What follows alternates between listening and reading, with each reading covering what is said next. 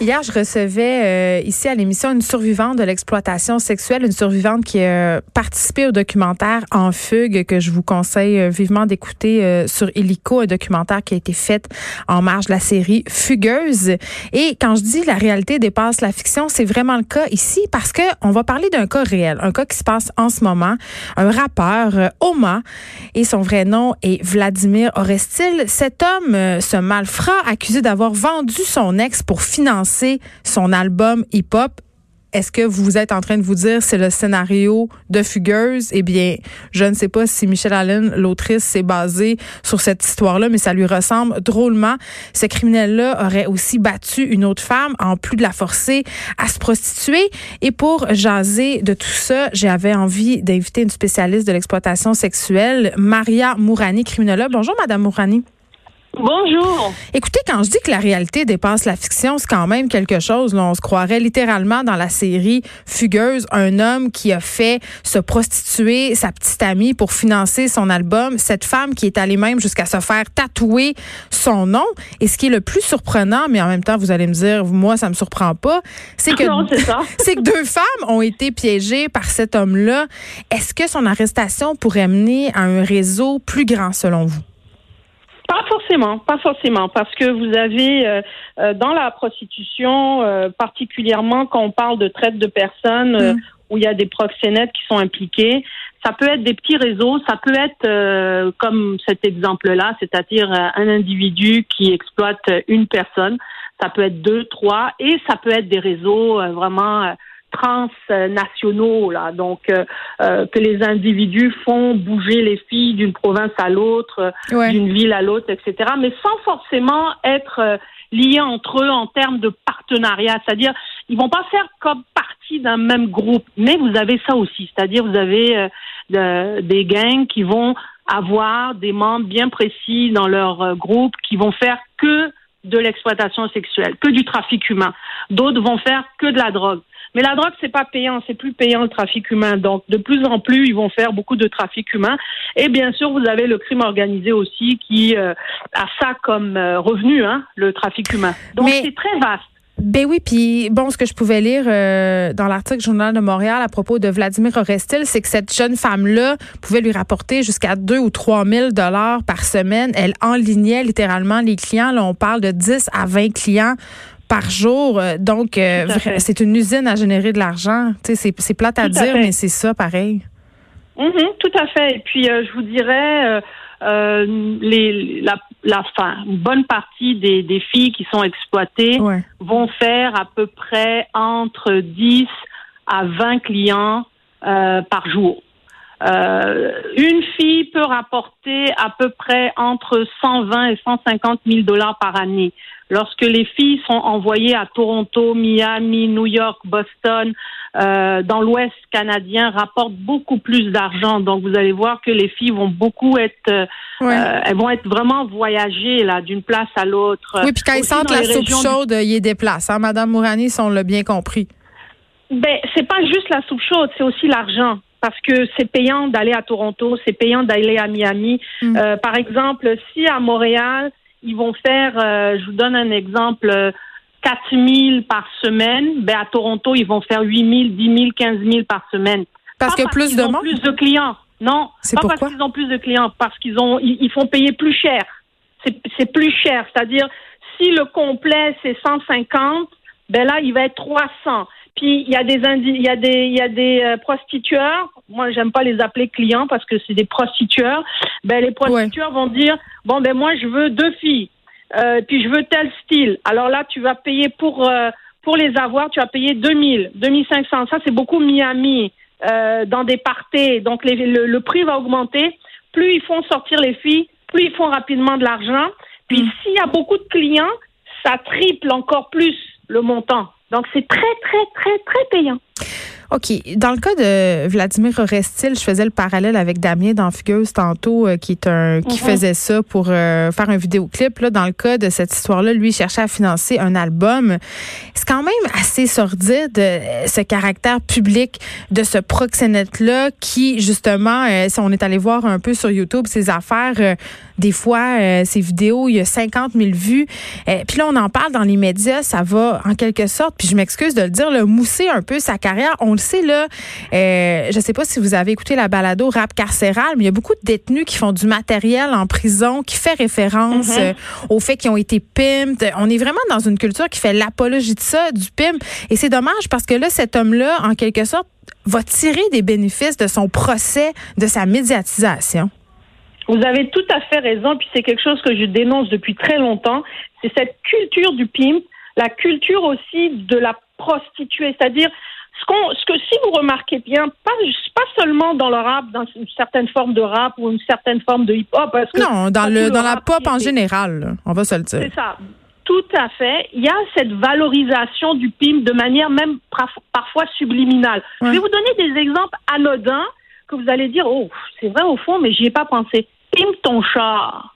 Pimp la saucisse. Ah, moi, euh, moi j'ai pensé, Madame Mourani. à chaque fois, je suis pas bien. ça me dépasse. Par exemple, vous allez avoir, euh, c'est-à-dire, il va y avoir une hypersexualisation du corps des jeunes en général, des gars mm. et des filles, mais une hypersexualisation euh, prostitutionnelle, ok? On va amener les jeunes filles à considérer que plus elles sont dénudées, plus elles sont belles, plus elles sont femmes.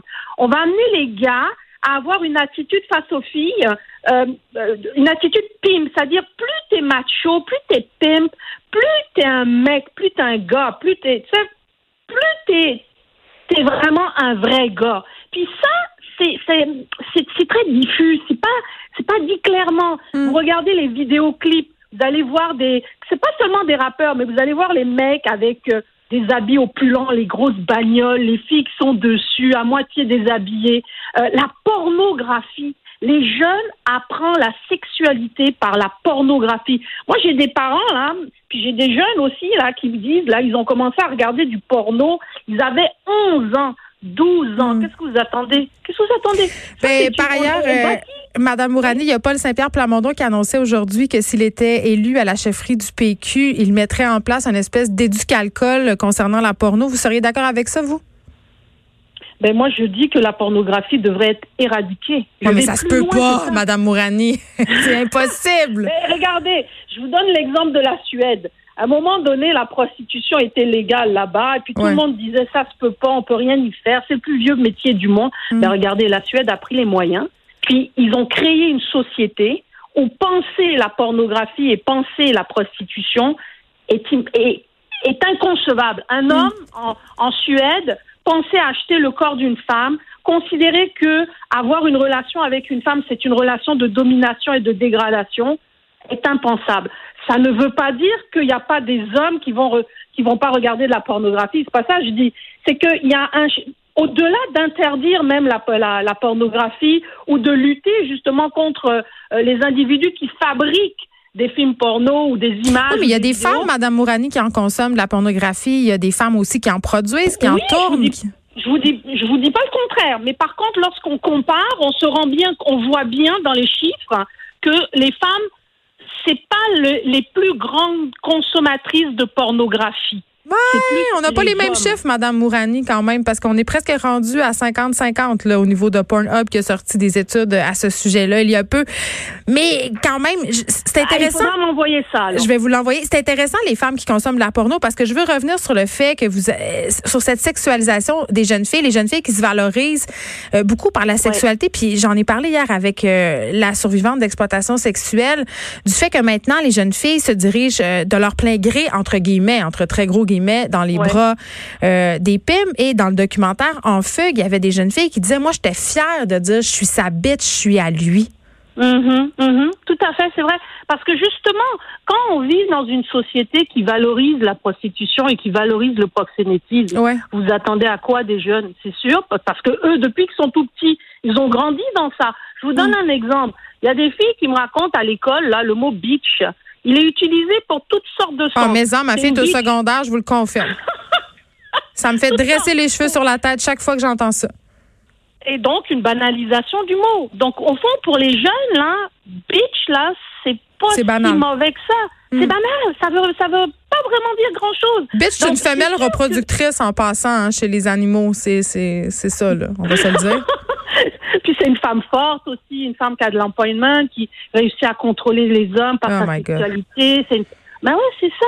Alors, c'est un brainwash. Des jeunes? Ouais. Pardon? C'est un espèce de brainwashing auquel sont soumises nos, nos jeunes filles. C'est ce que vous me dites, en quelque ben, sorte. Je vous dirais, euh, quand vous grandissez dans une société qui valorise ce genre de, de, mm. de comportement-là, mais indirectement, parce que c'est pas direct, hein, si vous remarquez là. Ça va, on va pas leur dire de d'être des bitches, non. mais on va le leur dire de manière indirecte. Puis les gars, c'est pareil. Parce que les gars, c'est pas mieux, là. Les, moi, les, les, les j'ai deux garçons, puis tous les jours, je me bats pour qu'ils aient une vision des femmes euh, euh égalitaire, euh, l'amour, l'amour amoureux, non pas seulement l'amour sexe, etc. Parce que les garçons, c'est quoi l'image qu'on leur reflète? Qu'ils sont des proxénètes. Ah oui, c'est la masculinité toxique dans ce cas-là de plus laid. Euh, je veux, en terminant, euh, Madame Mourani, on le sait, le moral, c'est une plaque tournante au niveau, euh, bon, du commerce de la sexualité. Est-ce que, bon, est-ce qu'on a besoin d'un tribunal spécial? Qu'est-ce qui se passe avec nous? Parce qu'il me semble que dans les médias se multiplient justement euh, les cas de proxénétisme au Québec. Et ça, depuis des années, il y a, comme une urgence d'agir finalement. Là. Ben, moi, je vous dirais, euh, ça fait depuis euh, depuis 20 ans qu'il y a une urgence d'agir. On fait rien. on voit. ben, c'est pas qu'on fait rien, c'est que quand même, il y a eu des changements dans les lois. Donc, mm. au moins maintenant, maintenant, on peut dire que les policiers, les procureurs ont tous les outils législatifs pour agir. Le gros problème, il n'est pas seulement, comment je peux dire, c'est pas au niveau de la répression le problème. Mm. C'est sûr qu'encore, on n'arrête pas les bonnes personnes, à mon avis. À mon avis, qui on devrait arrêter à faire les clients. C'est le client qui devrait arrêter de manière massive, avec des, des sentences dans le sens, pas seulement des... Euh, ça, à partir du moment où tu récidives et tu récidives, ben, tu as peut-être besoin d'aller te faire soigner, là, déjà en passant. Si tu pas capable d'avoir de relations qu'avec des prostituées, c'est que tu as un méchant problème. Vous êtes contre le travail du sexe, euh, Maria Mourani? Moi, je, je vous dirais, ce n'est pas du travail. La prostitution, vous voyez, le mot travail du sexe, déjà, c'est une banalisation de la situation. Il y a plusieurs, il y a plusieurs euh, travailleuses et travailleurs du sexe qui revendiquent quand même euh, ce titre-là, qui ne veulent plus qu'on les appelle des prostituées. Ce sont des personnes prostituées, ce sont des victimes, ce sont des personnes qui sont dans des systèmes qui leur, ne leur donnent le choix que de celui de la prostitution. Fait que vous pensez pas que ça se peut, quelqu'un qui, qui veut exercer le métier de travailleur du sexe euh, de façon pleinement consciente? Personnellement, depuis 20 ans que je suis dans le milieu à analyser la prostitution, à parler avec des, des filles et même des gars. Hmm. Jusqu'à présent, je n'ai jamais eu une fille qui m'a dit, alors qu'elle n'est pas dans la période de lune de miel, hein, c'est-à-dire après coup, ouais. m'a dit qu'elle l'avait choisi, qu'elle était heureuse dans ça, qu'elle a pris son pied, comme on dit, hein, qu'elle y a pris plaisir, puis qu'elle a fait de l'argent, là, puis que sa vie était magnifique. Moi, j'ai entendu des filles dire ça. Mais quand elles étaient dans la prostitution et quand je les ai revues après, ouais. c'est pas le même discours. Même des filles qui ont fait de la porno. Oui, c'est souvent, euh, c'est souvent ce que les gens qui travaillent euh, avec ce type de personnes-là me disent à ce micro. Maria Mourani, merci.